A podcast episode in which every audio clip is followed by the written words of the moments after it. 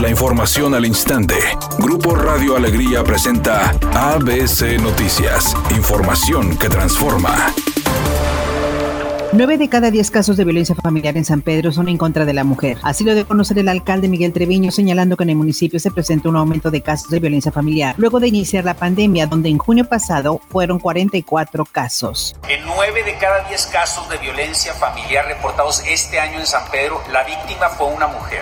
Este acompañamiento que vamos a seguir dando y fortaleciendo es la diferencia. Es muy importante para nosotros y por eso el municipio está presente. En los primeros seis meses del año solamente el 41% de los casos que se reportaban llegaban a presentar denuncia, mientras que a partir del mes de julio este porcentaje se incrementó a 94%. Aquí estamos para apoyarte en cualquier caso de violencia intrafamiliar. Si tú eres la víctima o si sabes de un caso de familiar o de vecino, repórtalo.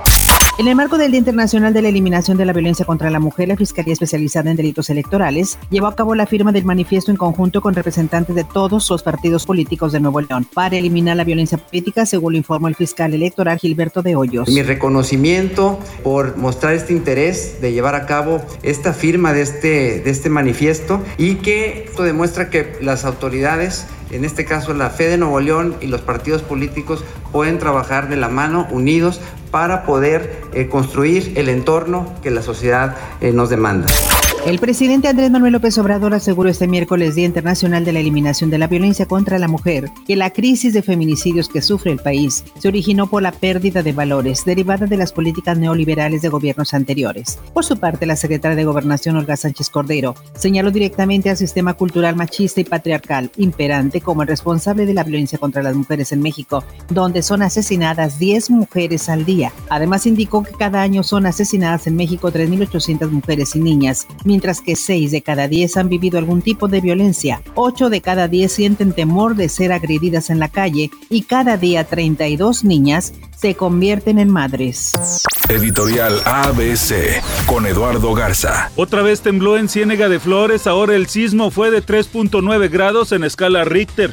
En el área metropolitana de Monterrey no estamos preparados para un eventual sismo y no estamos exentos. Eso de que la entidad no es zona sísmica quedó en el pasado. Hay que estar preparados autoridades y ciudadanos, al menos esa es mi opinión y nada más.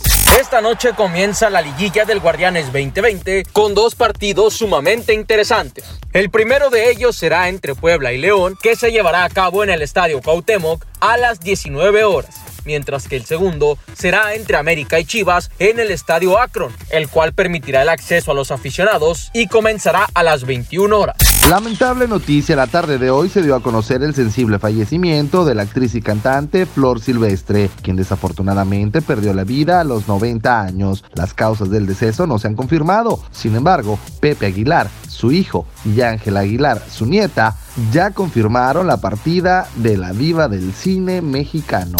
¿Qué tal? Muy buenas tardes. En estos momentos se registra un accidente en la avenida Gonzalitos en dirección de sur a norte a la altura de la avenida Freteros en Monterrey. La velocidad estimada de avance es de 30 kilómetros por hora. Sea paciente. Otro choque se reporta en la avenida Corregidora antes de incorporarse en la avenida Morones Prieto. No se reportan lesionados, pero sí está provocando tráfico lento. Se avanza a 30 kilómetros por hora. Maneje con precaución. Otro choque se reporta en la lateral de la avenida Rangel Frías antes de llegar a la avenida Slan en el norponiente del municipio de Monterrey. A manejar con muchísima precaución y recuerde, siempre utilice su cinturón de seguridad, no se distraiga con su celular mientras conduce. Que tenga una excelente tarde.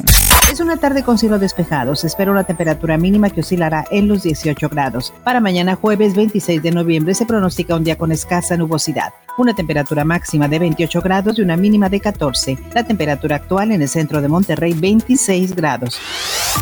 ABC Noticias. Información que transforma.